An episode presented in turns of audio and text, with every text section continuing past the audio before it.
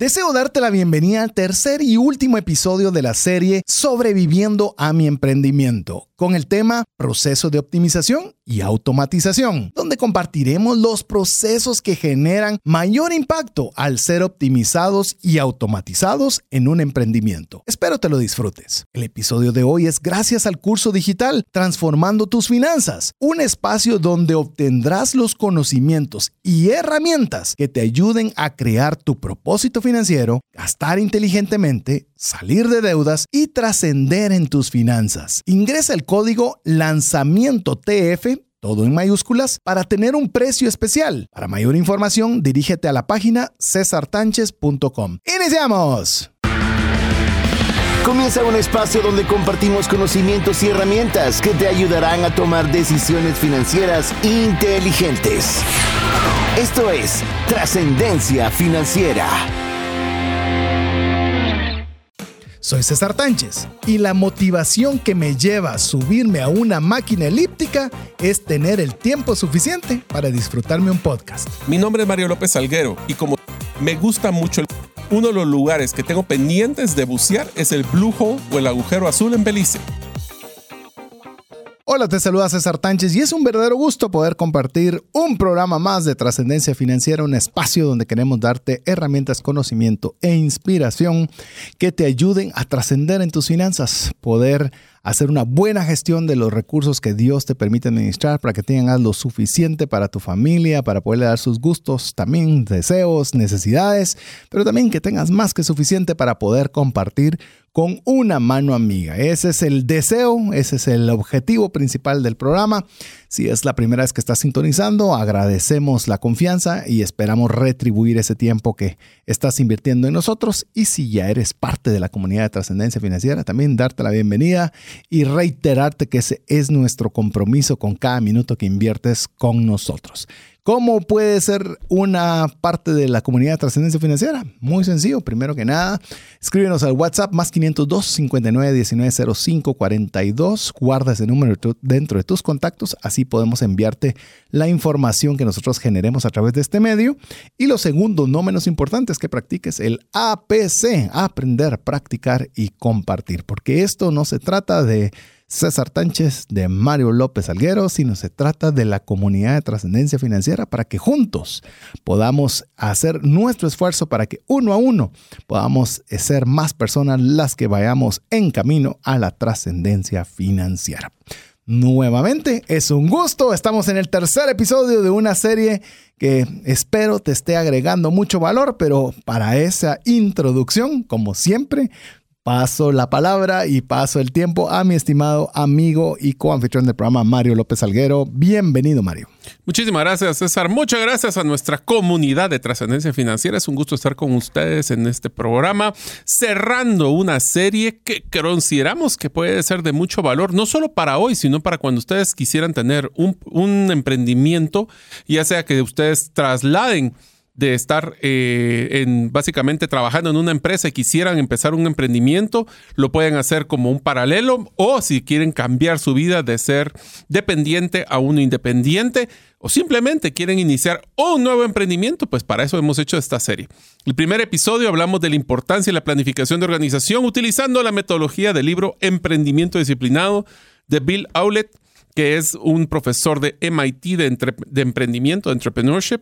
Eh, hablamos de 24 pasos, hablamos de ciertas cosas interesantes como cuál es esa punta de lanza, lo que llaman el beachhead market o un mercado que es la punta de lanza, cómo poder determinar el, el potencial del mercado, cómo diseñar precios, cuál es el costo de adquirir un nuevo cliente. Después de eso hablamos en el segundo episodio, cómo aprender de los fracasos y les contamos algunos de los fracasos que hemos pues, vivido, estamos viviendo en algunos casos con César. Hablamos también primero del libro que pues, recientemente este año salió, se llama Cómo crear tu pequeño negocio, cómo crecer tu pequeño negocio de Donald Miller. Hablamos de cuáles son los temas que principalmente pueden llevar a un emprendedor a fracasar. Y finalmente, un listado de tareas y preguntas importantes para evitar que ustedes fracasen. En este episodio, que es el tercero, vamos a utilizar una nueva metodología donde vamos a platicarles ahora que ya empezamos con el proceso de emprendimiento, cómo poder optimizar mi operación. Vamos a hablar eh, como sinónimos, aunque no son lo mismo, pero vamos a utilizar la, analogía, la, terminología de optimización, que es cómo mejorar las cosas, y automatización, cómo puedo que le sean, sin tener que estar yo involucrado, hacer las cosas.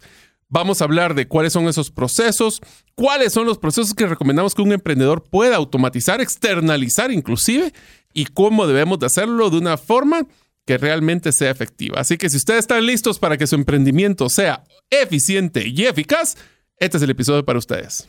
solo eso va a ver usted el día de hoy. Solo. Ah, así que por lo demás esté tranquilo porque vamos a ir corriendo. Ahora recuerde de que si ustedes sienten de que estamos pues metiéndole turbo para variar, les recordamos que ustedes pueden escuchar el podcast. El podcast es un episodio de radio que ustedes lo pueden escuchar por internet, inclusive lo pueden escuchar en su radio si tienen sincronizado su teléfono inteligente con su radio del carro o si lo están escuchando en, en su vehículo o en algún otro lugar, como en el gimnasio, solo tienen que ingresar a las principales plataformas donde escuchen música. Ahí van a encontrar o una categoría podcast o simplemente buscando trascendencia financiera y pueden encontrarlo. Además, si usted tiene un aparato de Amazon, le puede decir, Alexa, quiero escuchar trascendencia financiera y automáticamente, igual que le pregunta a Siri o le pregunta a Google, solo pregúntale a cualquiera de estas inteligencias artificiales, seguramente nos va a llevar a escucharlo. Sé que es mucho contenido. Pueden hacerlo despacio, pueden capsulearlo, pueden tomar nota, como diría César, sacar papel y lápiz, ahora ya puede ser hasta en la computadora, pero lo importante es que ustedes disfruten el contenido. ¿Cómo se llama tu juguete vos? Ah, Remarkable. Remarkable también. Ah, Ese juguete es un diferente. Eso solo para que sepan, no sé si le voy a hacer promoción, pero es una tablet que se siente y se maneja como que fuera papel. No tienen, esto está diseñado, es un aparato diseñado, no es como la tablet normal, sino que es una, está diseñado para no tener ni un solo distractor y poder enfocarlo y poder tomar notas de una forma más efectiva. Eh, sí, así que eh, de la forma de papel y lápiz que usted le sea más favorable. Así que hay Físico digital. Así que la que usted le funcione mejor. ¿Y por qué le decimos que lo haga? Porque es la forma en la cual obviamente podemos aprender de mejor forma y sacarle el máximo provecho, porque nosotros tenemos obviamente un tiempo muy limitado y queremos darle el mayor contenido. Nada nos costaría agarrar este contenido y dárselo en 50 episodios para poder que tener una temática extensa. Pero no, lo que queremos es que sea un tiempo bien invertido. Si usted va a invertir, este es un formato de casi, no sé, de 70 a 90 minutos, dependiendo el, cada uno de los eh, llamemos si lo está escuchando en vivo o lo está escuchando a través de formato de podcast, porque queremos decirle eso también. Nosotros editamos el programa en vivo y lo, customizamos para que la experiencia, aunque no parezca, sea una experiencia diferente a través de podcast. Son detallitos que a veces no se perciben, no se sienten, pero eh, escuchamos cada uno de los comentarios. Nos dijeron una vez, yo cuando escucho un podcast quiero oír un podcast, no quiero escuchar la grabación de un programa de radio y nos metió en un severo problema de cómo íbamos a poder hacer vivir esa experiencia, pues bueno, ya es lo que hemos logrado hacer. Incluso si usted nos está viendo, porque también transmitimos a través de YouTube cuando es en vivo, eh, nos comentaron, ustedes hablan de sostenibilidad y utilizan vasos plásticos, ¿te recuerdas, Mario? Ah, usan vasos plásticos. Y hoy pueden ver, tenemos nuestra taza de porcelana, nuestro dispensador de agua en eh, no en plástico, sino reusable, manejamos vidrio. Eran cosas que no nos dábamos cuenta, porque era la facilidad que nos permitía la radio de tenerlo. Eh, para poder tener bebida. Pero dijimos, no es correcto, no es correcto. Estamos hablando de esto y, y no lo estábamos reflejando no somos en Así es, así que aparte, para que usted escuche o vea, dependiendo del caso, de que nosotros ponemos atención. Estamos pendientes de cada una de esas buenas observaciones respetuosas, con cariño, con afecto que usted nos hace, para nosotros poderle darle el mejor contenido posible. Pero como usted lo que quiere es contenido, pues tenemos mucho contenido preparado para usted el día de hoy y estamos hoy en el cierre, como bien lo dijo Mario, el tercer episodio de esta serie, que por favor, primera tarea, yo voy a poner la primera tarea el día de hoy díganos o escríbanos al más 502 59 19 05 42 ¿Qué tan útil le fue esta, esta serie de emprendimiento? ¿Quiere que hagamos más series relacionadas con emprendimiento? ¿Ya se aburrió de oír emprendimiento? ¿Fue suficiente lo que expresen su opinión? Porque nosotros en base a eso tomamos las decisiones de los futuros contenidos que nosotros trabajamos para poderle presentar. Así que bueno, Mario, estamos en tema de optimizando mi operación. Cuando estamos ya en el cierre de la serie sobreviviendo a mi emprendimiento, sobreviviendo a mi emprendimiento, hay el tema del proceso. Ahora, el proceso de optimización y automatización, que eso conlleva una serie de elementos y factores que queremos compartir con usted el día de hoy. A ver, vamos, aquí se me va a salir el ingeniero. Cabal, por eso te tiré, por eso te tiré. Mire, tenemos un emprendimiento, comadre, vamos a hacer una, una, ese emprendimiento, aunque ya lo tenemos hecho una empresa, todavía no tenemos ni siquiera hecho la prueba de concepto, pero básicamente va a requerir de mucha ingeniería y yo soy muy comercial, entonces todo lo que tiene que ver con procesos de ingeniería, de estructura, de procesos, Para mí. mi estimado. Así que Así es. cuando hablamos este, este tema de optimizando mi operación y optimizar, ala, dije yo, menos mal tengo un ingeniero conmigo a, a la Aquí estamos, presentes. Miren, una de las cosas que quiero que estén conscientes es lo siguiente. Yo sé que el- para muchos de nosotros el hacer un proceso, el documentar el paso a paso de cómo hacemos las cosas, se vuelve un poquito tedioso o no sabemos o tal vez estamos eh, pues un poquito preocupados de poder documentarlo porque creemos de que va a cambiar porque estamos en proceso de prueba o alguien me lo puede robar. Pero si ustedes quieren replicar y hacer escalable su negocio, es sumamente crítico tener este proceso, valga el proceso de documentar los procesos, valga la redundancia. Pero una de las cosas que vamos a hablar es dentro de un emprendimiento, aunque tengamos cosas pequeñas y no tienen que ser cosas muy complejas, yo les recomiendo hasta un flujo, no tienen o puede ser un papel en una servilleta, pero déjenlo documentado. Un Evernote. O en un Tuvimos Evernote. un programa que hablamos sobre cómo usar adecuadamente Evernote. Evernote o Canva, como cualquiera de las dos herramientas que quieren utilizar.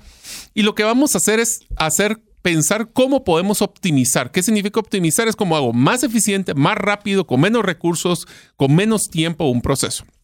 Vamos a empezar con las primeras etapas. La primera etapa. Te digo qué significa optimizar. Optimizar es conseguir que algo llegue a la situación óptima o, de- con, o con los mejores resultados posibles. Y solo complementaría, optimizar es un proceso que no tiene fin. ¿Qué quiere decir esto? Siempre vamos a poder mejorar las cosas. Eh, sí, porque cuando vas a tener los mejores resultados? Pues Eh, el- siempre los vas a poder tener o mejorar. podemos mejorarlos. Ajá. Así que el primer paso para poder hacer una optimización o inclusive automatización es identificar cuáles son los procesos claves. Y esos eh, procesos claves o cuáles son aquellos que son críticos para el éxito de nuestro emprendimiento y que podrían beneficiarse de la automatización y optimización. En pocas palabras, ya les vamos a mencionar cuáles son esos 10 procesos que les recomendamos que deberían de empezar a documentar. Pero lo importante aquí es, se recuerdan en el episodio anterior que hablábamos de cuál es la propuesta única de valor, qué es lo que nos hace diferentes, cómo lo ejecutamos. Es que el servicio al cliente es lo que nos hace la diferencia. Pero ¿qué del servicio al cliente? ¿Cómo lo percibe el cliente? ¿Cómo lo ejecuto? Pero más importante, ¿cómo lo replico sin importar quién lo esté ejecutando? Ahí es donde se vuelve esto interesante. Y para eso tenemos que hacer un mapa muy sencillo. ¿Cómo es que yo manejo mi negocio? ¿Cómo es que yo produzco? ¿Cómo es que yo vendo? ¿Cómo es que yo mercadeo? ¿Cómo es que yo tiendo? ¿Cómo es que facturo? ¿Cómo es que yo genero un ingreso? Ese podría ser uno de los primeros y el otro es cómo yo doy soporte a aquellos que venden. Algo tan sencillo como eso, definamos qué es ese proceso clave que nosotros deberíamos de tratar de mejorar. Eh, quisiera añadir con lo que estabas mencionando, Mario, eh, que mencionabas que esto hay que tener claridad, detalle en el proceso, eh, dar soporte y a la vez promoverlo. Decir, cuando ya lo logro encontrar, lo logro definir, es que tengo que exponenciarlo. Por ejemplo, eh, si usted lo que quiere es la amabilidad y quiere que la persona se sienta sumamente consentida, arranca desde sonreír. O sea, toda persona en este lugar sonríe. Eh, hay una persona que va a abrirle la puerta, que puede ser la persona de seguridad, puede ser la persona, una parte de las personas que atienden, si es un restaurante, uno de los meseros, demás. Es decir, no se deja, eh, porque parece, pa- parece espontáneo, pero no lo es. Es un proceso clave. Si mi, proce- si para mí un proceso clave, más que la venta de una hamburguesa, es que la persona se sienta contenta en el lugar, se sienta consentida, pues entonces, ¿qué voy a hacer para que la persona se sienta realmente consentida? Y lo tiene que anotar, lo tiene que enseñar, lo tiene que practicar, lo tiene que volver parte de, de, todo el proceso. No, voy a corregirlo. No es una parte de todo el proceso, es la parte clave del proceso. Es el proceso. Es el proceso. Pero no basta con que usted crea y dé una instrucción, que es aquello en lo cual usted va a ponerle ese detalle documentado a manera de que pueda darse la importancia que tiene. ¿Y cómo lo voy a poder replicar? Porque ese es el problema cuando yo puedo hacer las cosas muy bien. Acuérdense, y esto se los voy a mencionar, César, te vas a reír, pero creo que lo he mencionado ya muchas veces cuando hablamos de emprendimiento. El éxito Oigan este dato porque esto lo, saqué cuando hice un análisis de los más de 2.000 socios que teníamos en la asociación de gerentes y la mayoría eran pequeñas y medianas empresas. Hicimos un análisis con el reporte que mandó del, del INCAE de cuáles son uno de los principales factores, no de sobrevivencia, sino de pasar de ser una pequeña a una mediana empresa. Y el factor número uno que tenían de, para poder definir si una, una empresa iba a crecer era lo que llamaban las competencias gerenciales del dueño, o en pocas palabras, la no, la no codependencia del dueño para ser exitoso. ¿Y cómo se lograba eso?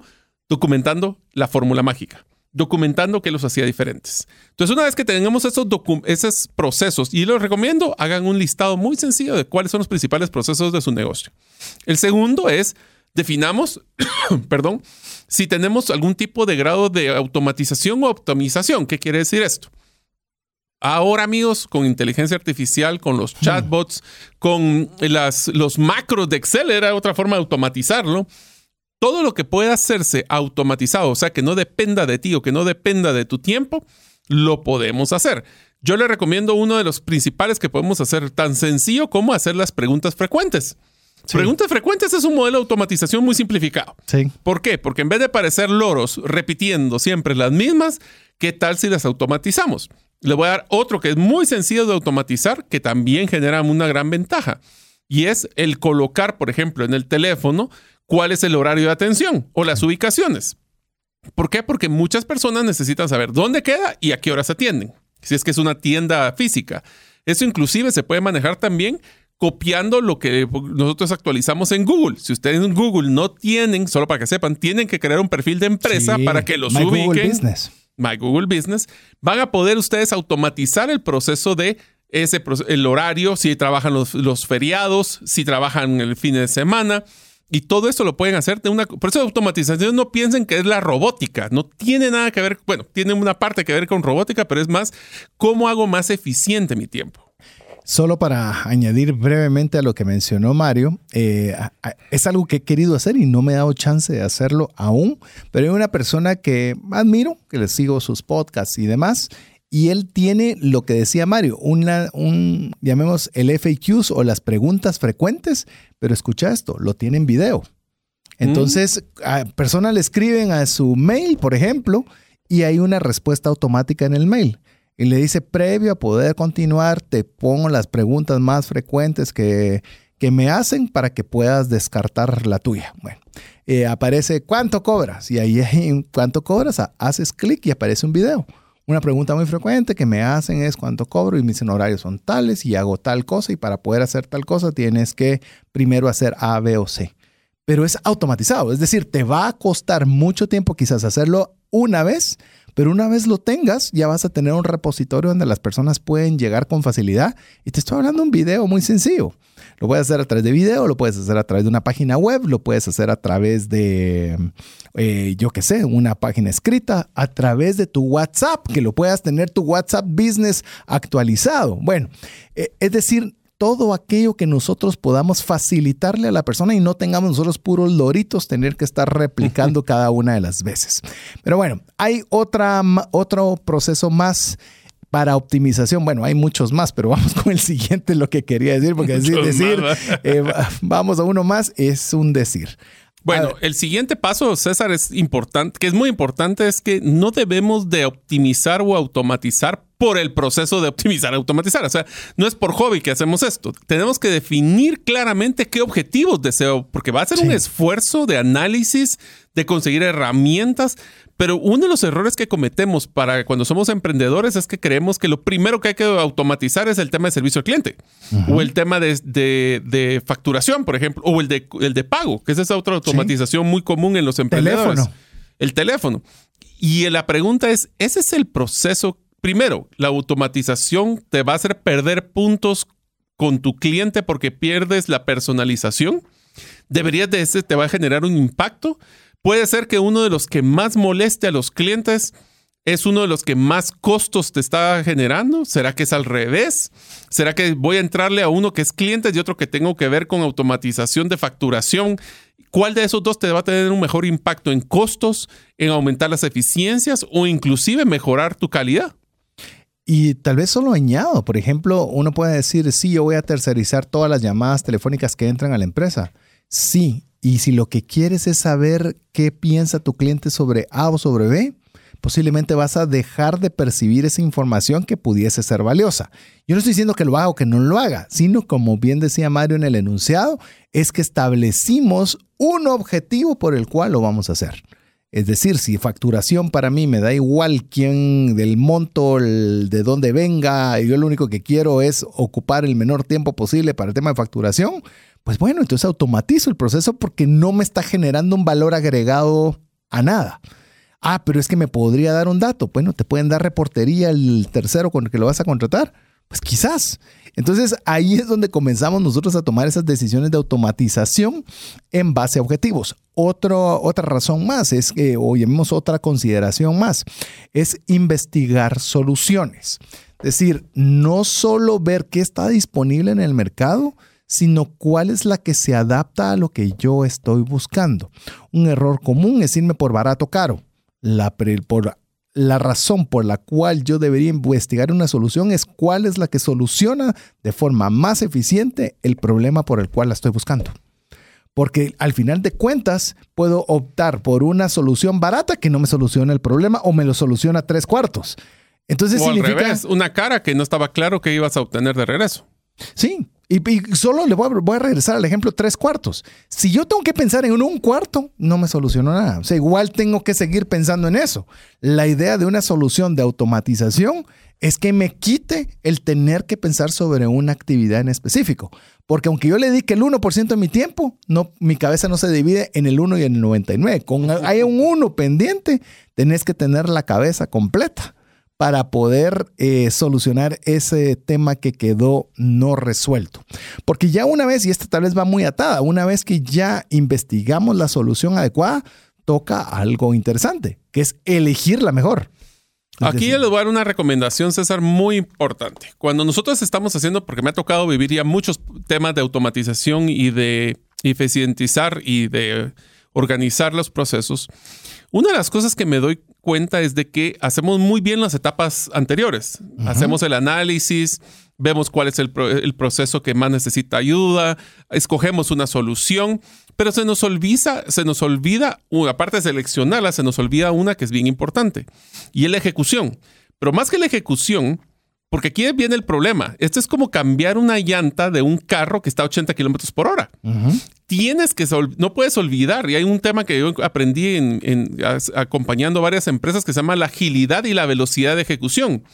Porque nosotros sabemos de que tenemos que automatizarlo y nos va a dar muchas ventajas, pero tenemos claro de que ese es un trabajo extra el que ya tienen las personas. Estamos claros de que puede generar incertidumbre y resistencia al cambio porque las personas van a querer, van a tener que cambiar sus modelos, pero más importante, estoy claro de cuáles son los factores que tengo que ir midiendo para ver si el impacto que esperaba es el correcto. Te digo todo esto porque muchas veces estos procesos de automatización se ven como fallidos porque no se logra el resultado. La pregunta es, ¿teníamos claro el resultado desde el inicio? Y te lo voy a sumar con una experiencia personal y en la corredora de seguros, que usted si ya tiene buen tiempo de escuchar el programa, sabe que tengo una corredora de seguros, eh, queríamos implementar un software. Y enhorabuena, pues, encontramos una solución que era muy recomendada, que todo parecía re bien. Y quiero decirle, nos tomó un año poder ingresar los datos. la implementación fue lentísima y yo estaba ya frustrado de ver que habíamos pagado casi un año y no teníamos el, software corriendo. Y le hablé a la persona que me recomendó y me dijo, ah, no te preocupes, yo como al año y medio lo logré tener. Y está bien, o sea, está bien si eso de alguna forma me hizo sentir bien, pero no planifiqué el tiempo de la implementación no le dediqué los tiempos que tenían que ser. Pero ¿sabes por qué? Porque tenías tu día a día. Era la competencia. Eso, por eso quería reforzar lo que vos estabas diciendo. No tiene que pensar usted en una fábrica de, sin, de 200 empleados. Es tu tiempo personal. Eso para una implementación de un sistema que le pueda uno llevar el control de las pólizas que uno tenía. Así de sencillo. Pero es parte de la planificación. ¿Cuánto tiempo le voy a dedicar? Cuánto tiempo voy a invertir, ¿Qué, cómo, eh, cuál es mi, mi, objetivo de que todo esto esté implementado. Es decir, ¿y cómo lo voy a hacer? ¿En qué tiempo? ¿Qué voy a dejar de hacer para poder hacer esto?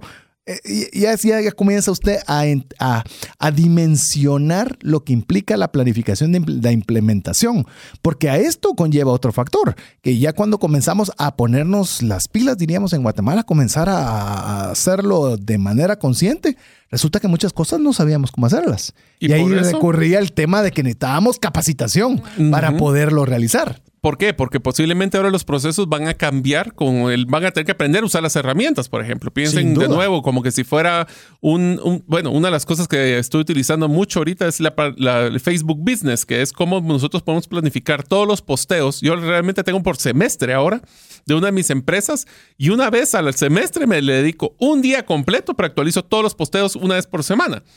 Tuve que aprender cómo usar esa herramienta y nadie me la enseñó.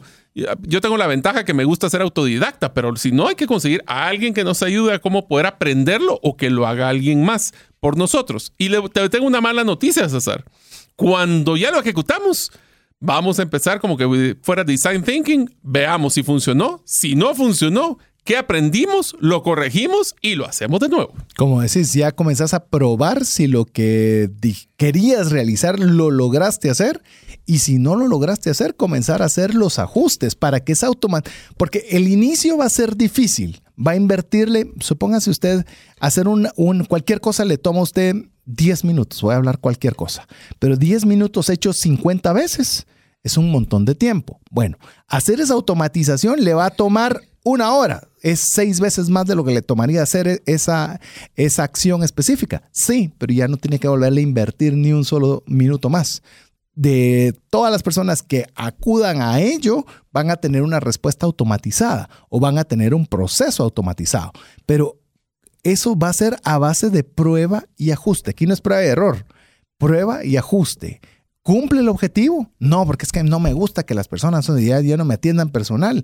¿Qué le parece si le envío un correo y en el correo diciéndole si algo no quedó eh, específico? Con mucho gusto podemos agendarle una cita para que pueda conversar con un representante o pueda conversar con mi persona y comienza usted a ajustarlo hasta que vea que realmente lo que usted se había propuesto como objetivo finalmente lo está logrando. Pero tenemos que hacer una pausa para darle a usted espacio para que pueda escribirnos al WhatsApp más 502 59 19 05 42. Le recordamos que la tarea, por lo menos que he puesto hasta el momento, mi estimado Mario todavía está algo, algo tranquilo, no se le ha visto así acelerado por poner tareas. Ya voy, ya voy, espérense, wait for it. Que le ha parecido la serie que hemos estado conversando sobre emprendimiento, le ha agregado valor, cree usted que ya fue suficiente la temática, le gustaría que se ampliara. Bueno, coméntenos qué le ha parecido la serie hasta este momento. Lo dejamos con importantes mensajes para usted mientras usted nos escribe. Si llegara a fallecer la persona que lleva el ingreso al hogar, ¿se tendrían los recursos económicos para poder seguir adelante? Si la respuesta es no, el seguro de vida es algo imprescindible a contratar. Adquiere un seguro de vida de bajo costo que te devuelva todo lo aportado en 20 años. Cotiza el tuyo al WhatsApp más 502 5995 4444. ¿Sabías que según Employee Financial Wellness, un empleado ocupa más de 144 horas laborales al año lidiando con problemas personales de dinero? Mejora la productividad de tu empresa proporcionándole a tu equipo educación financiera. Solicita una propuesta al WhatsApp más 502 59 19 05 42. Si el contenido de este programa te genera valor, compártelo en tus redes sociales. Trascendencia financiera.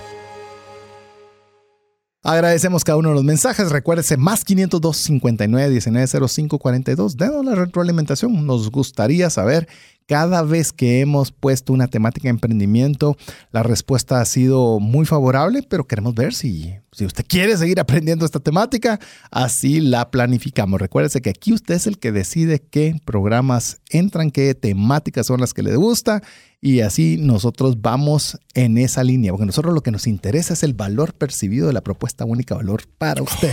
¿Qué te parece? Se nota que pusiste atención en el episodio anterior de la serie. Así es, eh, ¿te das cuenta? La memoria todavía funciona. Sí, está bien, está bien. Estamos eh, ya en la fase final de, lo, de estos procesos de automatización y optimización que le estamos eh, dando para que usted pueda documentar ese paso a paso. Y nos quedamos en el último que revisamos de probar y ajustar. Solo para retroalimentar o regresar, se recuerdan que lo que tenemos que hacer es priorizar cuáles son los procesos claves, definir cómo están actualmente en automatización, definir para qué lo voy a cambiar, cuáles son esos, el retorno de la inversión que nos gustaría hacer, evaluar soluciones de automatización. De nuevo, no tienen que ser caras. Es más, la mayoría de los emprendedores exitosos que he visto actualmente automatizan muchos de los procesos que no son core, que le llaman que no es de los, del negocio principal. De ahí planificamos la implementación Recuerden, esto significa cambios y tenemos que manejar el cambio capacitando la personal, manejando el cambio y ahora sí, ya probamos, ajustamos, vamos de nuevo. Pero, ¿cómo es que, a ver, voy a decir una, una pregunta aquí capciosa para César. Eso. Ahí va la curva. ¿Cómo es que el Real Madrid define si ganó un partido de fútbol o no? o sea, mira el marcador. Va, entonces nosotros en nuestros procesos hacemos, tenemos un marcador, donde podemos monitorear el rendimiento, si ha mejorado. ¿Será que si vamos a automatizar el servicio al cliente, ha mejorado la percepción del servicio al cliente? Si vamos a automatizar procesos de ventas, ¿bajó el costo? ¿O simplemente creí que era buena idea, pero nunca la medí? Y entonces, ¿cómo vamos a saber qué es bueno o es malo? Y si no tenemos esa métrica o no monitoreamos eso, y puede ser que sí ha tenido, pero no lo percibimos porque no tenemos el número a la vista. Y lo que hemos dicho, si no está a la vista, no está, en la, mente. Así que tenemos que ver ese monitoreo constante para poder saber qué camino está tomando. Si está funcionando, ¿qué vamos a hacer? Continuar mejorándolo porque ese no es el último proceso que usted va a hacer para optimizar o, y automatizar. Ese va a ser el punto de partida para el siguiente. Nosotros lo mencionamos, inició como broma, pero después se volvió casi que un lema de que nosotros decimos que el programa que terminamos lo sentimos que estamos en la terraza, en el rooftop, dirían ahora los más jóvenes, ¿verdad? Pero para nosotros esa terraza es el sótano para el siguiente. Tenemos que hacer un programa todavía mejor que el que te hicimos en el programa anterior. Y les digo, es un desafío cada programa, pero así es también el proceso de optimización y automatización. Que nosotros veamos si logramos tener algo con éxito, cómo lo podemos hacer aún mejor. Y eso de una forma constante y programada y planificada. Así es, así que tenemos que tener mucho cuidado en saber cómo está ese tablero para que no les metan gol a veces como le pasa a los de la competencia del Real Madrid. para que no fuera a tirarle a los del Real Madrid que le meten gol, no esa parte. Y otra cosa es de que como vamos a saber si vamos ganando o no, podemos ir haciendo una continua mejora para que así, ya que regalamos esto, ahora vamos a ir a ver y hacer el mismo proceso, corre y va de nuevo, empezamos de nuevo todo el proceso para analizar, ahora es otra prioridad, puede ser el mismo, podemos mejorarlo, cómo lo vamos a mejorar, mejorar, etcétera. Recordemos, y con esto podemos cerrar esta, esta, esta fase que hemos estado compartiendo con usted. Todo emprendimiento es único.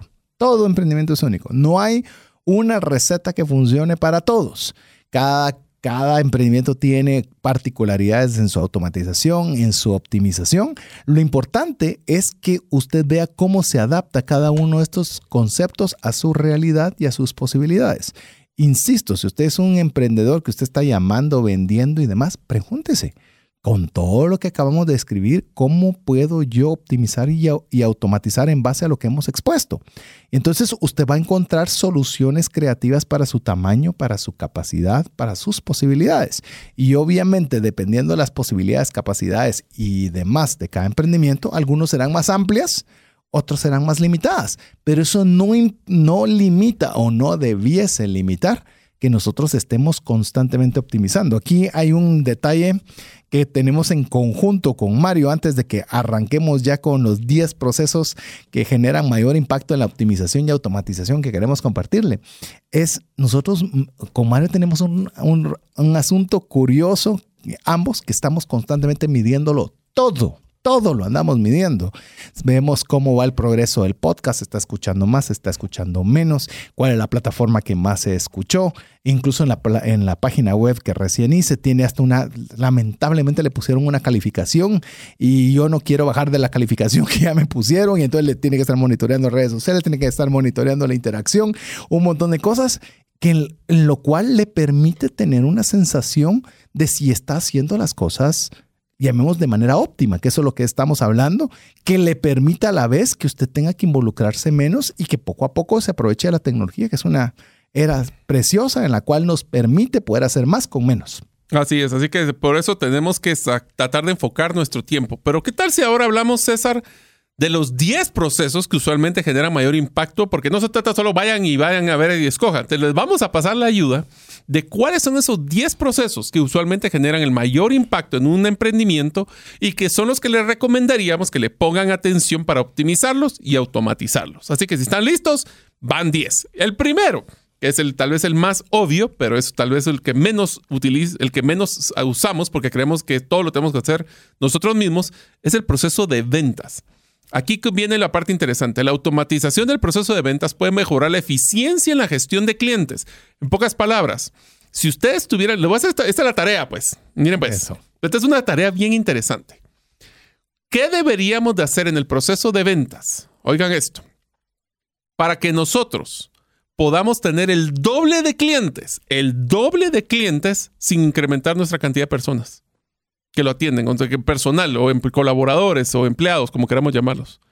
¿Cómo puedo atender el doble de clientes con la misma cantidad de personas que tengo actualmente en la planilla? Y todavía te diría una pregunta. Una vez tengas esa respuesta, ¿por qué no lo has hecho? Bueno, ya vas tarde, pero eh, por eso te no, digo. pero te una vez te das cuenta y decís, esto no es muy complicado. Ah, pero es que te digo, lo más difícil es que te tienes que romper los paradigmas de que así hacemos las cosas. Por supuesto. Porque inclusive una automatización de un proceso de ventas te puede aumentar la precisión en la predicción de ventas. O inclusive te va a poder ayudar a poder tener mejor conversión.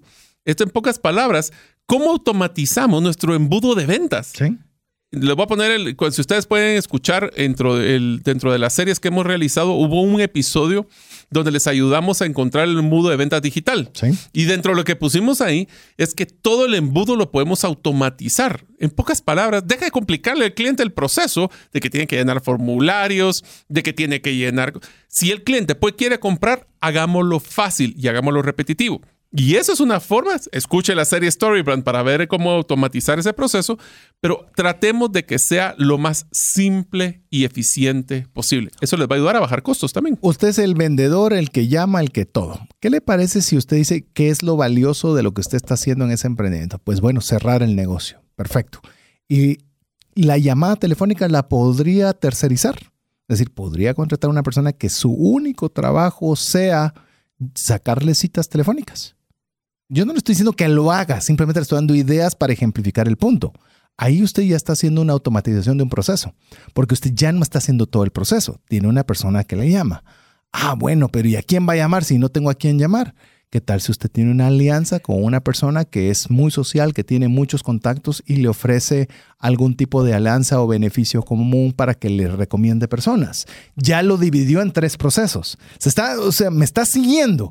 Y entonces bueno, ya tengo clientes, ya tengo cómo llamarlo, ya tengo, yo soy el que lo voy a vender y yo tengo que tramitarlo, tengo que solicitar. ¿Y por qué no tiene una persona que una vez esté vendido se encargue de tomar todo el proceso administrativo de la entrega del producto o servicio, de la facturación y poco a poco usted va estructurando un proceso de ventas optimizado y automatizado? No significa que arranque con todos, arranque con uno y ya poco a poco usted va a comenzar a tener sus beneficios, porque no se limita también sobre el proceso de ventas, también es el proceso de marketing, el proceso de mercadeo. La automatización en el proceso de mercadeo básicamente está desarrollado a poder segmentar a la audiencia, de que usted pueda tener esa mira láser para poder tener el cliente ideal. Oiga bien, y el mensaje apropiado para que usted pueda tener una mejor calidad de prospectos. Porque si usted realmente está escopeteando, como ya lo hemos dicho múltiples veces, y creo que ya lo dijimos hoy también, eh, va a ser muy poco eficiente. Pero si usted tiene un segmento claramente definido, usted puede segmentar su proceso. Porque ya va a ser fácil hasta la toma de decisiones. Y hágalo muy sencillo. Por ejemplo, usted va a trabajar solo con, yo qué sé, eh, mujeres solteras profesionales con hijos. Por ejemplo, estoy mencionando cualquier sector significa que si usted le dicen de que vaya a patrocinar un juego de fútbol, usted dice, no, pues no, está, no va a mi mercado. Ya está automatizó una toma de decisiones. Pero ¿qué tal si es una convención sobre, yo qué sé, sobre alguna eh, capacitación específica para aumentar las capacidades empresariales de la mujer? Bueno, ya, ya hasta su toma de decisiones se vuelve más sencilla, hasta la automatizó, decir esto sí califica y esto no califica. Así es, entonces nosotros podemos estar encontrando muchas áreas de oportunidad, pero son algunas como esta de ventas y este de mercadeo que nos van a ayudar a que sea mucho más eficiente. Te dejo la tercera que es toda tuya. Esa es una de las que a mí me encanta, obviamente es el proceso de producción, pero producción no pensemos como que fuéramos una planta de producción, sino cómo nosotros generamos valor al cliente. La producción puede manejarse a través de reducir los tiempos de fabricación o de atención, disminuir el costo de producción. Imagínense aquí también el tema de lo que platicábamos en los episodios anteriores del manejo de inventarios.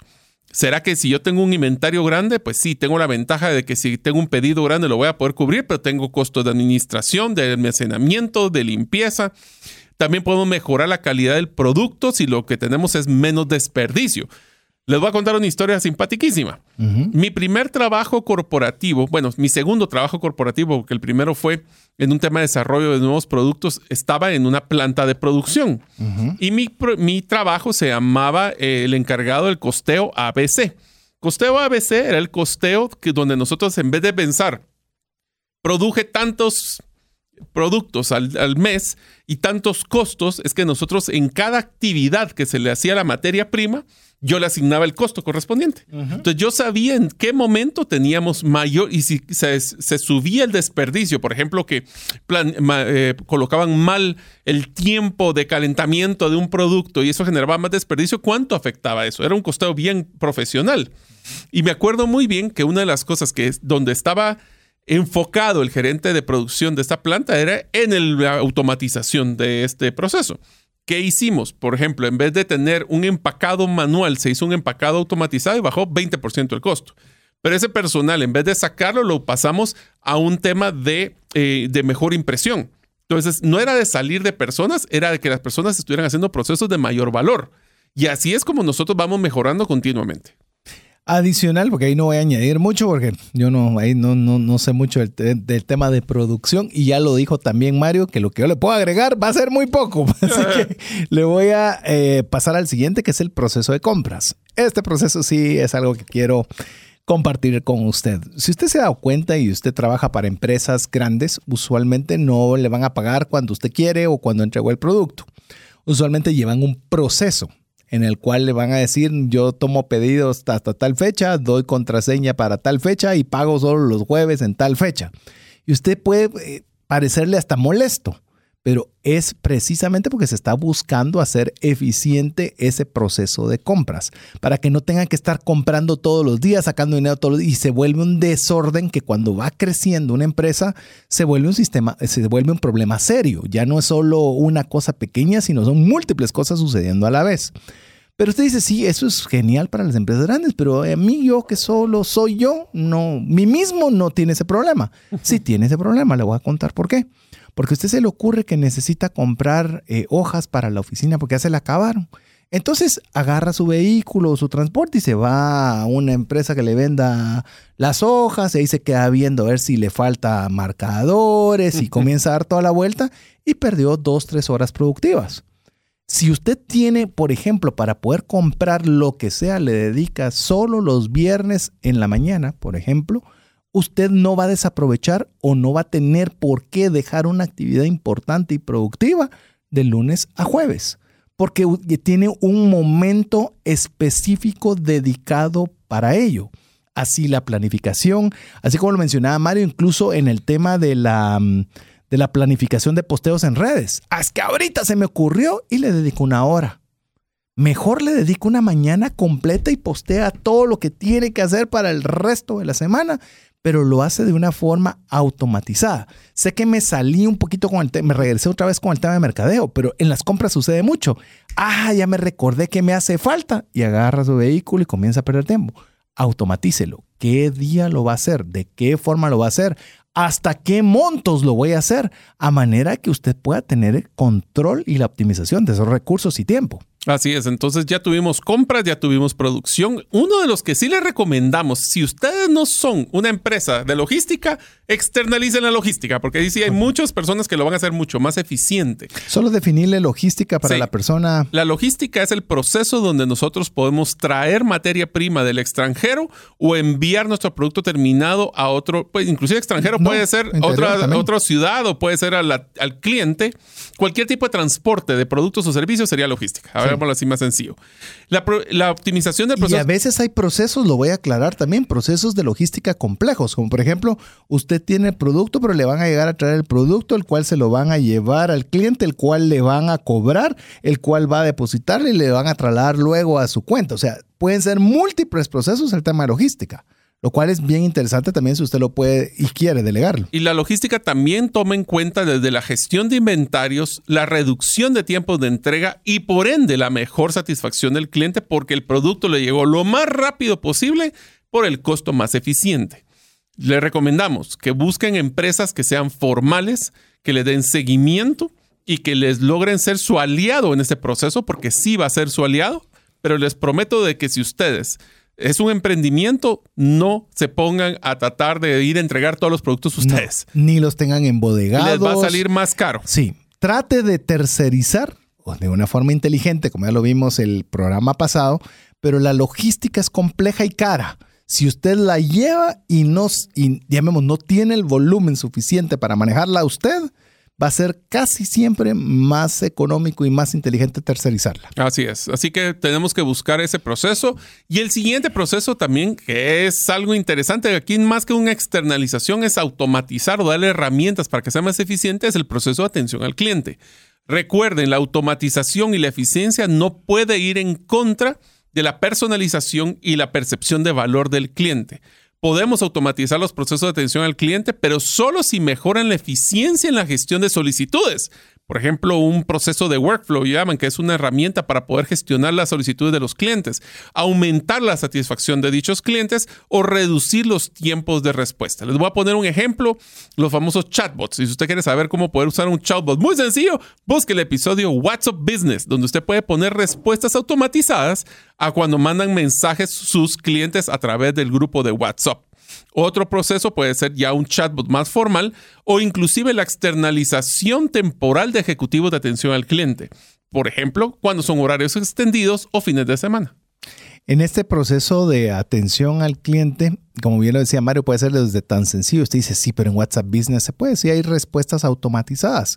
Que usted tiene una frase que es muy repetitiva y simplemente va a ser diagonal y, por ponerle diagonal 1 o diagonal 2, lo que usted quiera, una instrucción en la cual va a contestar, que son preguntas muy frecuentes, pero eh, que permiten que el cliente perciba rápidamente una respuesta. Le digo rápidamente, rápidamente duplicado, ¿verdad? Y rápidamente, eh, pero despacio. Rápidamente lo dupliqué. Eh, algo que me gusta mucho, y como le digo, he estado estudiando mucho la cultura eh, de Medio Oriente, específicamente el emiratí, y algo que me gusta de cómo ellos enfocan el gobierno. Mira, Mario, qué interesante. Dicen, ellos, nosotros no miramos a nuestros ciudadanos como benefactores, si nosotros miramos a los ciudadanos como clientes. ¿Por qué? Porque el cliente exige la calidad por lo que le pagan, mientras que el benefactor se debe dar por agradecido por lo que se le dan. Qué buena filosofía. te das cuenta qué pequeño cambio, qué pequeño enorme cambio de mentalidad. De decir, pues yo te estoy dando carreteras, gracias me deberías dar. No solo te las estoy dando, otros ni eso te daban. En cambio, date por dichoso. date por dichoso. En cambio, aquí es, me estás pagando y tenés derecho a exigir que se te dé lo mejor por lo que estás pagando.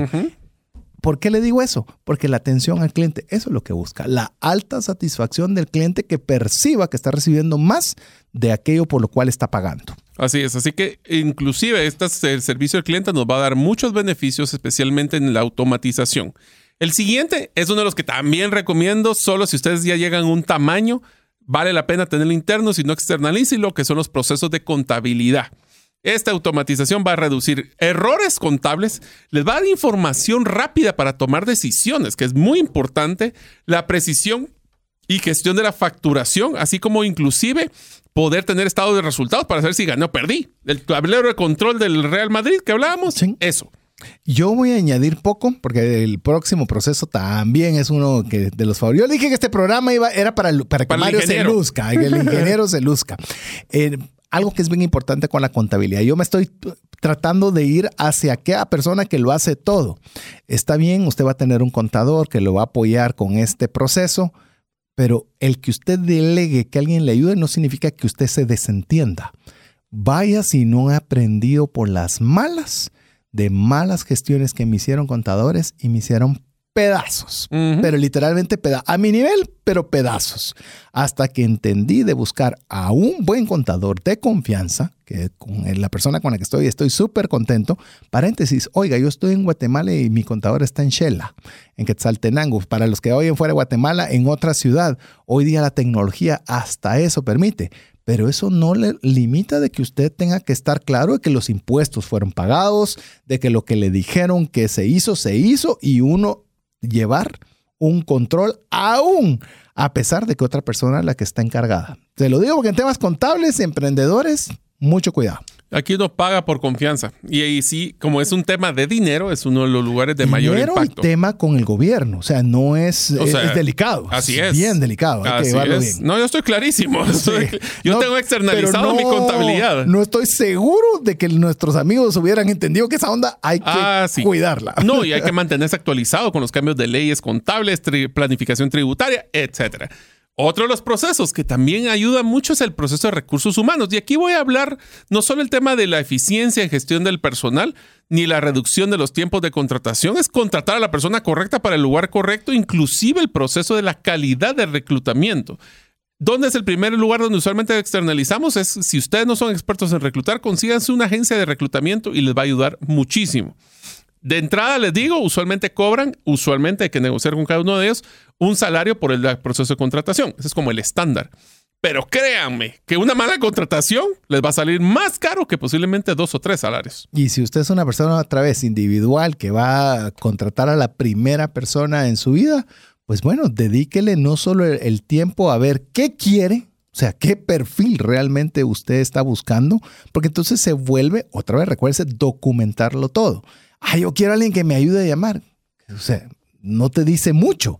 Tienes que tener muy claro qué es lo que estás buscando para poder encontrar a la persona apropiada. Porque si no sabes qué quieres, te va a llegar pues cualquier cosa, pues, cualquier persona y no necesariamente la más apta para lo que estés buscando.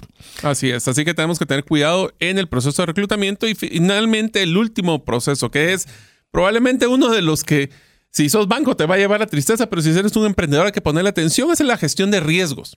La automatización del proceso de gestión de riesgos va a ayudar a la identificación de riesgos como riesgos de que exista de higiene y seguridad industrial, si hay algún riesgo de que alguien se pueda golpear, riesgos de robo, reducción de, de tiempos, especialmente en eventos inesperados, hasta el manejo de resiliencia del negocio. ¿Por qué? Porque si no mal pensamos qué podría pasar mal en nuestro negocio, nos estamos siendo un poquito no tan diligentes por el hecho de que estamos siendo confiados. Y si hay una mínima probabilidad de que algo malo pase, es altísima la probabilidad que pase. Y hay riesgos de riesgos, ¿verdad? Yo que estoy en el tema de seguros, incluso quiero hacer un programa refresh que se llame riesgo para enseñarle un poco qué es el riesgo. Todo tiene un riesgo. Entonces, eh, yo podría decir, yo tengo un riesgo de fracturarme la pierna derecha. Sí, ¿Tengo riesgo de que me caiga un coco en la cabeza? Sí, existen esos riesgos. ¿Cuál es la posibilidad de que eso suceda? Y en base a esa posibilidad no significa que no le puede suceder, pero le ayuda a tomar una decisión de que sí vale la pena asumir el riesgo y que el riesgo vale la pena delegarlo. Eso es parte de la automatización. Esa es parte de la optimización. ¿Qué riesgos estoy dispuesto a asumir? Porque si suceden, no me van a afectar a mayor cosa. Pero ¿cuáles son aquellos riesgos que no me puedo permitir que sucedan? Y ante esos riesgos usted automatiza la toma de decisiones. Es decir, si yo voy a mandar, voy a decir uno que es típico. Si van a salir varias personal de una empresa, varios personal clave o altos ejecutivos, no viajan en el mismo avión. ¿Por qué? Porque no quiero un riesgo que pase algo en el avión y se fue todo mi equipo directivo en un solo avión. Y eso es algo muy normal que sucede. Entonces, así deben haber procesos que usted diga, este riesgo no vale la pena. Por ejemplo, usted es un emprendedor que eh, a duras penas le ha costado su vehículo, que lo lleva y lo trae, y usted no lo tiene asegurado. Mario me estaba contando recientemente cuánto andan los vehículos medianos. Yo, yo me quedé hasta asustado. ¿Cuánto valen ya vehículos ¿Cuántas marcas de vehículos podemos decir que hay arriba de un millón de quetzales? Son 150, 125 mil dólares. ¿Marcas? No, eh, vehículos. porcentaje, bastantes, pocos, ah, muchos. No, yo te diría que por lo menos, o sea, marcas que tengan vehículos arriba de 150 mil dólares, me atrevería a decirte que si no la mayoría, tal vez un par nada más que no tengan, porque existe el nivel, el, nivel alto, pero lo más impresionante es que ahora este nivel alto cada día se vuelve más cercano a lo que antes creíamos que era nuestro carro promedio. Entonces, si usted es un emprendedor que está luchando por salir adelante, por sobrevivir, no tiene seguro y, se, va a chocar contra, este vehículo, dígame, Ah, pero eso no tiene nada que ver con mi emprendimiento. Ah, ¿Y de dónde crees que va a sacar dinero? Exactamente. Y si no tiene seguro, ¿cómo lo paga? Exactamente. Entonces, bueno, ya le hemos compartido estos 10 procesos que usualmente generan el mayor impacto al optimizarlos o automatizarlos en un negocio. Así que esperamos que haya tomado nota y si no, fácilmente usted sea parte de la comunidad de trascendencia financiera escribiéndonos al WhatsApp más 502 59190542. Guarde ese número entre sus contactos y nosotros le enviaremos el audio para que usted lo pueda repasar con papel y lápiz. Mientras usted nos escribe, lo dejamos con importantes mensajes para usted. Una sola enfermedad puede acabar o destruir considerablemente el patrimonio que te ha tomado una vida construir. No permitas que eso suceda y contrata un seguro de salud que te permita tener acceso a los mejores hospitales del mundo y con cero deducible en hospitalizaciones en Guatemala. Solicita una cotización al WhatsApp 5995 4444. ¿Deseas aprender a invertir en criptomonedas y no sabes por dónde iniciar? El curso Realizando tu primera inversión en criptomonedas te guiará desde cero hasta realizar tu primera inversión. No necesitas experiencia o conocimiento previo. Adquiere el curso en herramientasprácticas.com e ingresa el código Bitcoin Economics para poder obtener 5 dólares de descuento. Apliquemos juntos el APC de trascendencia financiera. ¿Qué significa APC? Aprender, practicar y compartir.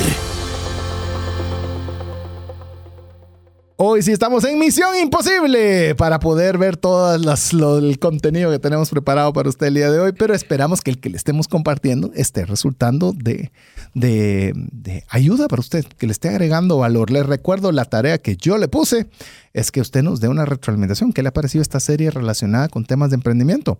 ¿Le gustaría escuchar más al respecto? ¿Considera que ya fue suficiente? Bueno, denos usted su opinión al WhatsApp más 502 59 19 05 42. ¿Qué te parece, Mario, si ya una vez conversado de estos 10 procesos que generan un impacto considerable o importante para automatizar, eh, al ser automatizados o u optimizados en un, en un emprendimiento. ¿Qué te parece si vemos un poco las consideraciones al momento de optimizar los procesos? Así es, esto va a ser como un checklist, así como nos gusta, de cómo nosotros deberíamos de empezar a, ya escogimos o vamos a seleccionar un proceso, cómo le entramos.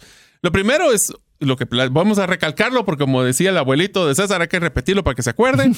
vamos a priorizar lo que llamamos procesos críticos. Antes de ponerse a hacer cualquier tipo de actualización o optimización, es importante identificar esos procesos críticos basados en el impacto en el negocio. Así podemos hacer un esfuerzo que valga la pena. Sí, si vas a hacer algo por algo. Hagámoslo bien y que valga la pena, porque y les digo que esto suena así muy lógico, ¿verdad? Ah, todo se suena todo lógico. lógico, pero en el momento el proceso crítico no necesariamente es el urgente. Sin lugar a dudas. Entonces yo puedo tener una llamarada de problemas, apagar fuegos como buen bombero, pero ese no necesariamente es el que nos va a ayudar a tener el mayor impacto. Y usualmente los que tienen mayor impacto no necesariamente son los más fáciles de poder solucionar o optimizar. Así que tengan mucho cuidado que el proceso crítico se basa en el impacto en el negocio, ya sea por incremento de ventas, bajar de costos. O aumento de rentabilidad. Sí. Porque pueden haber una llamada que es clave que te va a generar un buen retorno y hay unas 40 que no te van a generar más que una pérdida de tiempo. O un impacto tan bajo que no amerite perder justifica. una importante. Así es, no justifica. Entonces, el primer punto es identifica ese proceso crítico. El siguiente punto es analice el proceso que estás teniendo actualmente, porque obviamente no podemos mejorar nada que no tengamos ni siquiera documentado. Entonces, lo primero que tenemos que hacer es detalladamente definir cómo es el proceso actual para saber cómo funciona y cuáles son los puntos problemáticos. No se compliquen, pueden hacerlo en un Excel, en un Word, en un Canva, en la herramienta que quieran, pero traten de hacerlo, mi recomendación, como que fuera un flujo de proceso. Paso uno lleva paso dos, el paso dos se toma una decisión y pueden salir dos soluciones y cada una de esas soluciones puede ir por su lado. Esto lo que nos va a ayudar es a poder entender dónde están esos problemas y dónde deberíamos de buscar eficiencias. Y todavía a esto quisiera añadirle algo. Esto es un proceso vivo que va creciendo conforme usted va aprendiendo.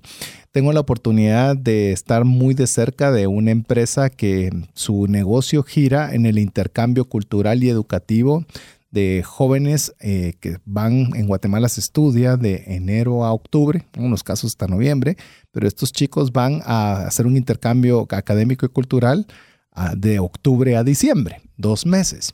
Y obviamente ya lo han hecho por varios años y es increíble porque yo he estado participando de cerca con el tema del seguro de viaje con ellos y ver que tienen como que el manual general de cosas que ellos van a tratar, pero cada año hay algo diferente. Pero lo diferente no es que modifiquen todo, sino de seguramente les pasó algo y ese algo pasa a ser parte del manual del siguiente año. A manera de que ese proceso constantemente va como que viendo áreas que nunca se habían considerado, que nunca habían sucedido. Y que conforme va pasando esa experiencia, se va analizando los procesos, se van tomando las, las medidas adecuadas que se van sumando a ese proceso inicial como un ser o un ente vivo. Entonces usted hágalo muy sencillo, que es el proceso que yo debería hacer ahora, este. ¿Qué aprendí? Esto falló y entonces hice, póngalo. Por eso lo animamos a que no confíe en su memoria. Confíe en un papel, un lápiz, en un Evernote, en como usted guste, para ir documentando cada uno de estas partes que componen su receta mágica. Imagine usted que las gaseosas famosas cambiaran su receta cada vez. Pues ya no serían tan famosas. Eh, son bueno, famosas porque ¿cuántas historias no hay de cuando cambiaron una de las gaseosas que más? no les ha ido bien. No, porque la gente le gusta la parte de, de la... Del, La que- consistencia. de- sí, o la- lo que puede predecir. Sí, lo que puede predecir. Una consideración más, podemos hablar de los definir los objetivos de optimización. Creo que lo comentamos mm, bastante amplio, pero vale la pena solo hacer un bre- una breve, mm, un, un- un recordatorio de lo que conversamos previamente. Es siempre nosotros tenemos que tener un objetivo. Queremos reducir costos, queremos reducir tiempos, queremos mejorar eficiencia. Definamos qué es el objetivo de optimización que nosotros queremos para este proceso. Si no tenemos un objetivo, eh, lo que tenemos es un deseo de compra cualquiera, pero no tiene un propósito claro para establecer. ¿Qué te parece si vamos con el siguiente, Mario, que es diseñar un plan de acción? Entonces, paso uno, paso dos, paso tres. Esa es la forma fácil de definir un plan de acción. Una vez identificado el proceso crítico y los objetivos, porque también antes de eso tenemos que definir los objetivos que habíamos platicado. Si voy a hacer el esfuerzo, que valga la pena, cómo reducimos costos, cómo hacemos más eficientes la empresa o el emprendimiento. Una vez que lo tenemos, ese plan de acción es short, sweet and to the point. Hagámoslo simple y al grano. Es decir, ese plan de trabajo o de, de acción debe detallar las tareas quién es responsable, para cuándo, tipo SMART, ¿verdad? Ya lo ustedes escucharon. Hay uno que se llama Gerencia del Cambio, que hicimos una, una serie cuando estábamos en pandemia, ¿me acuerdo? Sí, sí, sí. Y hablábamos de Smarter, o sea, si quieres saber cuáles, son, cuáles son las últimas dos siglas, pues escuche el episodio. Y lo que vamos a hacer es poder definir cuáles son los pasos que corresponden para poder hacer ese proceso. Y al siguiente paso de una vez es, bueno, ya que tenemos todo esto, ¿quién es el responsable? Pero no se trata solo de, tirar la tarea, es crear ese empoderamiento a cada una de las personas. ¿Cómo lo hacemos? Definiendo cuáles son esas responsabilidades, limitando, porque si hay algo que afecta mucho la ejecución son áreas grises. Y por eso, la persona debe saber quiénes están para ser responsables de apoyo, para cuándo y si aquí viene el rol de líder ustedes como emprendedores van a tener que tener personas con su equipo y su rol va a ser facilitarle los requerimientos, las ayudas o todo lo demás. Incluso estaba viendo que el Smarter, desde que nosotros lo vimos, ha tenido unos ligeros cambios. Más. Eh, sí, fíjate que, por ejemplo, eh, esta, hay una, una iniciativa en la cual obviamente el SMART es igual para todos, ¿verdad? Específico, medible, alcanzable, retador, limitado en el tiempo. Pero la E y la R, uno es que sea ecológico. Oye, qué interesante que sea ecológico y la R que tenga una recompensa o como podríamos decir un incentivo. Así que me parece bien interesante cómo ha ido modificándose en el tiempo. Pero bueno, ya tenemos entonces el diseño de un plan de acción y aquí viene algo bien interesante. Asignación de responsabilidades. Que es lo que platicábamos anteriormente, ¿verdad? O sea, ¿quién es esa persona responsable y como líder, cómo le vas a poder apoyar? ¿Y quién no es responsable? Si el proyecto no tiene responsable quién es el que dueño se va a de todo, dueño de nadie. Así es, necesitamos que alguien sea la persona que sea la propietaria de esa ejecución. Esto lo aprendí, se recuerda con los aprendizajes a Qatar, es que todos debemos ser dueños de algo. ¿Qué es aquello de lo cual usted va a darle el completa responsabilidad a otra persona para que pueda ejecutar de acuerdo a lo que se le ha asignado? Porque si solo vas a recibir órdenes, eh, entonces no necesita esto. Tú no necesitas esto. Entonces asignamos responsabilidades. Y dentro de las principales, no solo eso, sino que dentro de las específicas y las responsabilidades es el plazo. Por eso hay que crear un cronograma para poder estar claro y realista de cuándo va a ser el plan de acción y cómo se va a ejecutar. Interesante, cuando nosotros hacemos procesos de automatización se da cuenta que un proceso usualmente no es solo de una persona, son de varias personas. Y tenemos que definir la responsabilidad de cada una de esas personas para poder ver que no se vayan a cruzar o que uno diga que sí, el otro diga que no. En pocas palabras, hacerlo más fluido. Porque una vez que tengamos el cronograma, tenemos las responsabilidades y las personas, nos toca medir y evaluar los resultados. El famoso eh, partido de fútbol del Real Madrid ¿Cómo sé si está ganando? Pues porque metieron gol en la portería correspondiente. O perdiste porque perdiste. O empataste porque empataste. O si tiraste una patada y no sabes dónde está el gol, puede ser que estés tirando no, en todo eso en el deporte se mide. ¿Cuántos intentos de tiro al arco hubieron? ¿Cuántas desmarques? ¿Cuántos regateos? ¿Qué velocidad se hizo? Porque en la medida que usted va teniendo esa mayor información, le va a permitir poder tomar decisiones inteligentes. Cuando nosotros hablamos en el programa de radio que lo que nosotros buscamos es darle herramientas, conocimientos e inspiración para tomar buenas decisiones financieras, es eso lo que buscamos, que pueda tener esa calidad de información que le permita a usted tomar buenas decisiones. Las buenas decisiones en buena medida dependen de la calidad de la materia prima que usted dispone. Entonces, si usted tiene buena materia prima en base a esta medición y evaluación, va a poder tomar mejores decisiones porque tiene buena calidad que le sirve como base. Y aún así, todavía usted va a tener que ser flexible. Usted va a tener como es el siguiente elemento que queremos compartir con usted, es mantener la flexibilidad. ¿Por qué? Pero si a mí, si el resultado y, la, y los números decían que esto tenía que ser de esta forma, sí, pero si todo fuera perfecto, no necesitaríamos ni asesores, no necesitaríamos nada porque solo ponemos play y sale la canción. Mm. No, en este caso es ver cómo nosotros nos vamos a estar dispuestos a ajustar nuestra estrategia de optimización en base a los resultados que tengamos y al entorno que estamos viviendo, de economía, de gobierno, de política, de todo lo que nosotros tenemos que lidiar en un emprendimiento. Así que tenemos muchas oportunidades para poder manejar todo este proceso. Pero una de las cosas que pasan cuando estamos ya midiendo y evaluando es que nos damos cuenta de que hay cambios. ¿Por qué cambios? Porque como no podemos predecir el futuro, si no seríamos inversionistas muy exitosos, Ah, sí, vamos a poder tener o tendríamos que ser flexibles. Recuerden, porque aquí empieza una discusión, César, y esto te digo porque me ha pasado muchas veces cuando ponemos metas de ventas, por ejemplo, con los equipos.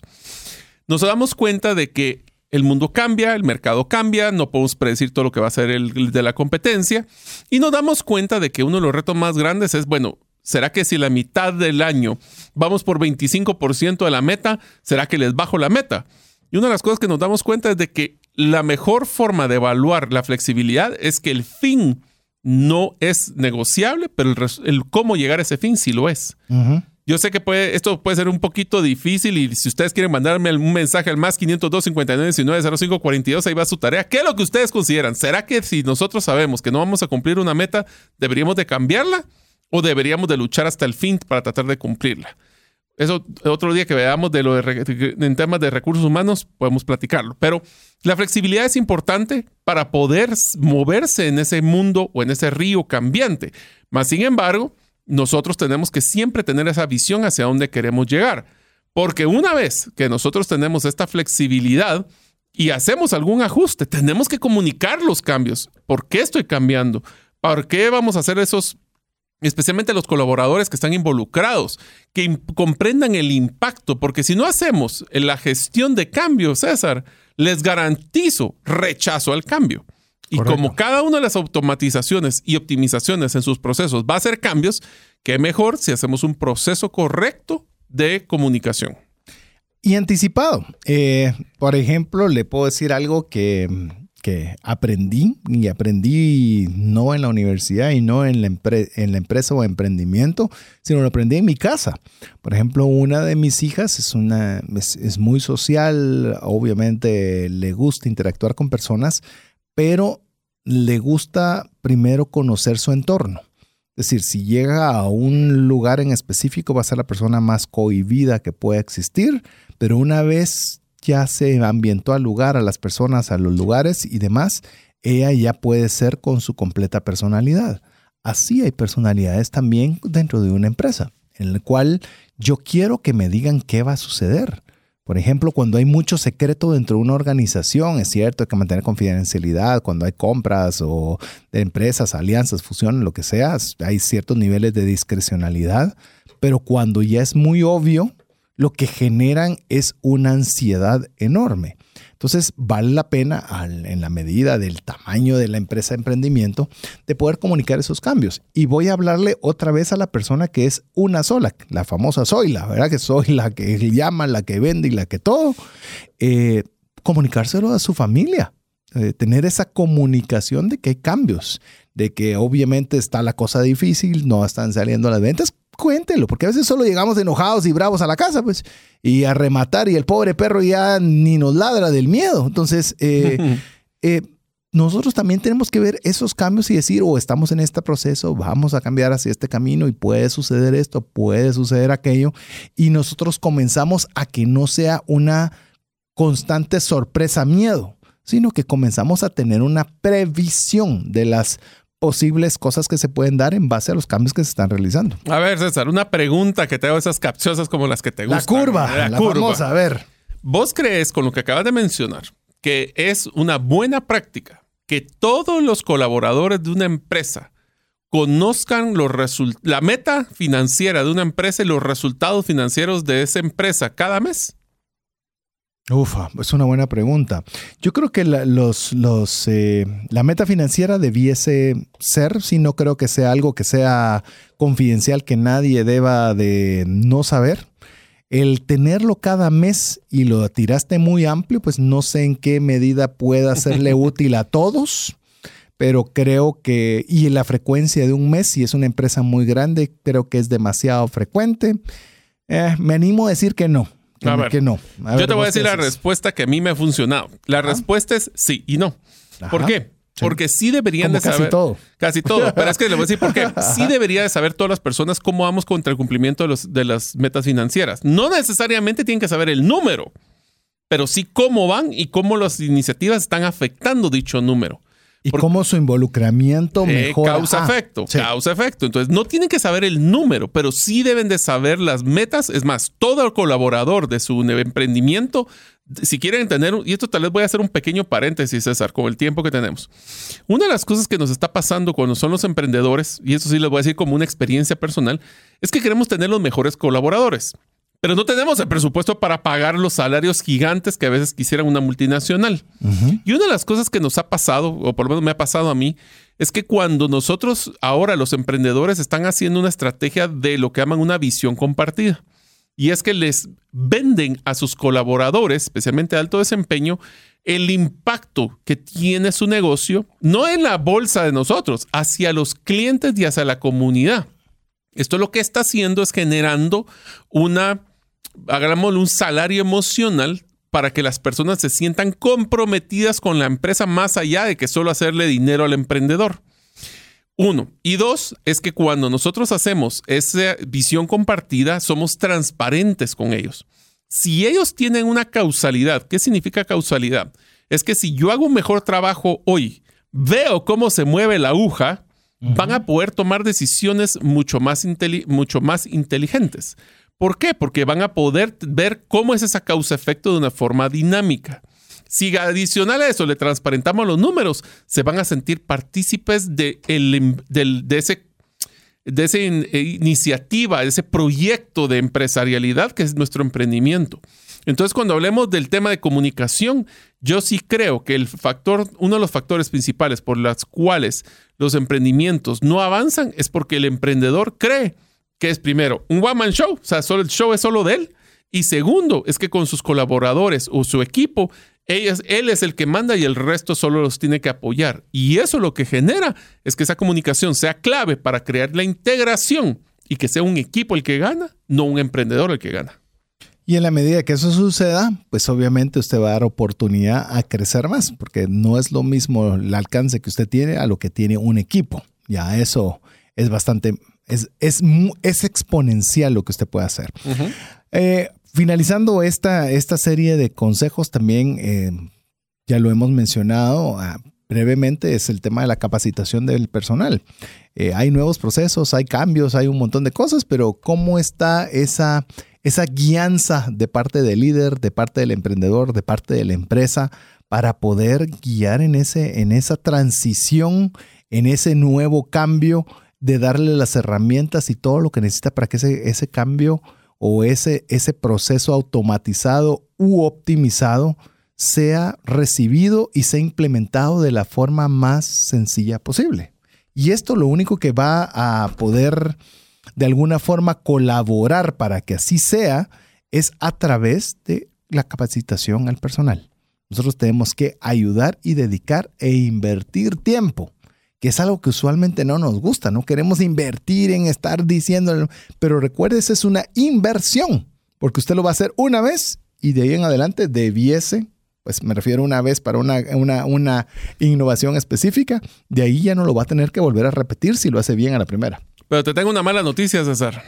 Y es que con todo este proceso de optimización, nosotros a ustedes nos han escuchado decir de que el techo de, de un episodio es el, El sótano, sótano del de otro. otro.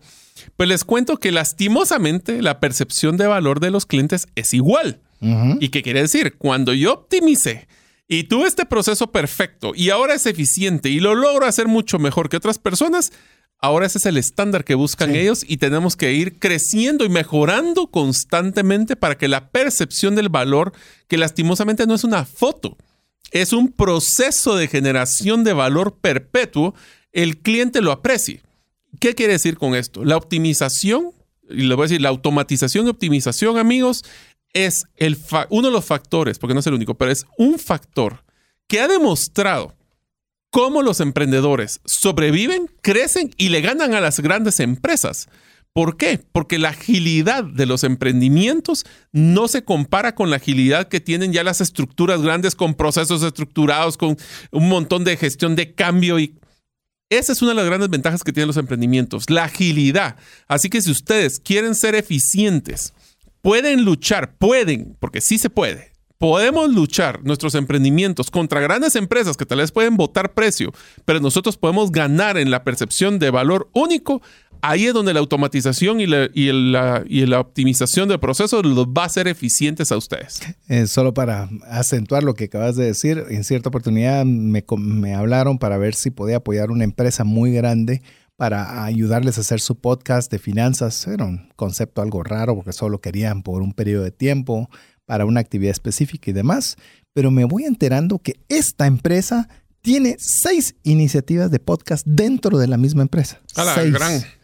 Pero que son personas diferentes, de eh, departamentos diferentes. Mm, o sea, llega a ser tan grande que ni se ponen de acuerdo ni platican. Que ni siquiera pueden unificar esfuerzos en un programa de podcast para poder hacer toda su todo, llamemos todo el, contenido que quieren hacer en esto. Pero bueno, imagínate. Entonces, el emprendedor tiene esa posibilidad, como decir, de poder reaccionar relativamente más rápido. Pero hay algunos consejos finales que vale la pena. ¿Te parece que los vayamos mencionando así algunos que te llamen la atención. De, de, hecho, si querés, llevémoslos casi que mencionados cada uno de ellos, que con esto queremos cerrar esta serie. Así que si querés, vas primero y ahí nos vamos. Recuerden de definir claramente sus objetivos y estrategias. No vale la pena optimizar algo si no estoy claro que me va a ayudar y hacia dónde me va a llevar. Conozca a su cliente ideal. Aprenda todo lo que pueda sobre sus clientes potenciales. Incluye sus necesidades, deseos, hábitos de compra, comportamiento en línea, fuera de línea. Y utilice toda esa información para crear productos y servicios que satisfagan sus necesidades y superen sus expectativas. Si usted quiere tener así como que un broche de, cómo sobrevivir a su emprendimiento, regrese si está escuchando el podcast a, este, a esta definición del cliente ideal. Ponga esa dieta. ¿Qué quiere decir esto? Optimice sus procesos de producción. Identifique las áreas donde hay una mejor eficiencia o productividad en tu negocio o emprendimiento. Consideren automatizar las tareas. Eso significa que no sea una tarea que dependa de una hora hombre, sino que la hora hombre haga mucho más. Implemente herramientas tecnológicas. No se vale necesariamente todo manual. Y también sistemas de comunicación y colaboración entre los equipos. A ver, esta es concreta, directa y al grano. Controle sus gastos, realice un seguimiento detallado de cada gasto que realice en su emprendimiento y busque maneras de reducir los costos innecesarios. Identifique los costos fijos, variables y ajuste su presupuesto en consecuencia. Vaya a hacerse un examen, un examen de salud, cómo manteniendo una buena gestión financiera. Si no podemos, no sabemos a dónde vamos y ni siquiera sabemos cómo estamos. Por eso tener una sólida gestión financiera va a garantizar la supervivencia de nuestro emprendimiento. Eso incluye desde temas de inventarios, políticas de cobros. Somos buenísimos para vender, pero se nos olvida cobrar y eso no nos ayuda en el flujo de caja. Así que también el flujo de caja tiene que ser una prioridad. Debemos fomentar un ambiente de trabajo que sea positivo, crear un ambiente de trabajo que no solo sea positivo, sino sea colaborativo, que fomente la creatividad, la innovación y el trabajo en equipo. Promueva una comunicación que sea abierta y una cultura oiga bien, de una retroalimentación constructiva. Ya le dijimos que nosotros eso es algo que constantemente estamos viendo qué nos dicen nuestra audiencia para ir mejorando. Ya que se puso a dieta, vaya al salón y se me pone bien bonita o bonito, significa tener una buena presencia en línea que sea activa. Utiliza las redes sociales y las plataformas, pero con propósito, para mantener una presencia activa y relevante. Utilizar estas plataformas para comunicar nuestros productos y servicios no sirve si no estamos dándole las necesidades de los clientes. Trate de interactuar con el cliente. Si le escribe, conteste y recopile la información valiosa porque esa es la que les va a ayudar a saber dónde están las mayores áreas de oportunidad, de eficiencia y automatización en sus procesos hablamos con, con, amplitud en el programa anterior, aprenda de sus errores, reconozca los errores y utilice la retroalimentación para mejorar sus procesos, sus productos, sus servicios. Todo ello le permitirá tomar decisiones informadas y ajustar su estrategia en consecuencia. Trate, amigos, de cambiar la mentalidad de los emprendimientos, de uno de sobrevivencia a uno de abundancia. Eso es lo que queremos en trascendencia financiera. Siempre tenemos que buscar una mentalidad de crecimiento. Busque oportunidades para aprender y crecer. ¿Quién dice que usted tiene que vender solo en Guatemala o en su país? ¿Por qué no lo hace en la región? ¿Por qué no lo podemos hacer con más productos o más servicios? No tiene que ser solo un tema de crecimiento a nivel empresarial, sino también personal. Invierte en la capacidad de tu equipo y en el desarrollo de habilidades y conocimientos para poder hacer este crecimiento sostenible. Y tal vez con esta vamos a cerrar, aunque teníamos todavía varios más, pero creo que esta sería buena para cerrar. Siempre, siempre, siempre, siempre haz crecer tu base de clientes. Dedica tiempo, recursos para que constantemente aumentes tu base de clientes y mantengas a los clientes actuales satisfechos y contentos. Aprovecha todas las herramientas tecnológicas como el marketing digital, el boca a boca para promocionar lo más posible esa ventaja única y competitiva de tu negocio que te permita tener los recursos suficientes para poder tener ¿qué? Más clientes. Más clientes. Así que bueno, con esa vamos a cerrar y la verdad que es muy contentos. Fue una gran cantidad de conceptos. Esperamos que alguno de todos ellos usted pueda aplicar en la PC. No, aprender, todos, practicar y compartir. No, solo uno. Todos podemos hacer el APC. Así que ustedes, amigos, practiquen. Pero también. Ah, no dije los consejos, no alguna persona. No se hacen grato. No se hacen grato. Yo no dije persona. Bueno, entonces, amigos, si ustedes les recomendaría, y les dejo la última tarea, yo hoy sí tarea. ¿Qué tal si es solo una cosa de todo lo que hemos hablado en este episodio se lo comparten a algún amigo que está empezando un emprendimiento? ¿Qué tal si ustedes les pongan a ayudar? Le pueden dar abundancia, pueden quedar no solo bien con nosotros, quedando agradeciendo a Dios, sino que también contribuyendo al emprendimiento de un amigo. Le brindan la copia de este podcast para que también aprenda y ustedes también ayudan a la abundancia, no solo de ustedes, sino de todas las personas con las que ustedes interactúan. Así que llegamos al final del programa y al final de la serie, esperando que haya sido de bendición. En nombre de Mario López Salguero, Jeff en los controles, su servidor César Tánchez, agradeciéndole el favor de su audiencia. Esperamos contar también con usted la próxima semana, si así Dios lo permite. Mientras eso sucede, que Dios le bendiga. Si el contenido de este programa te genera valor, compártelo en tus redes sociales. Trascendencia financiera.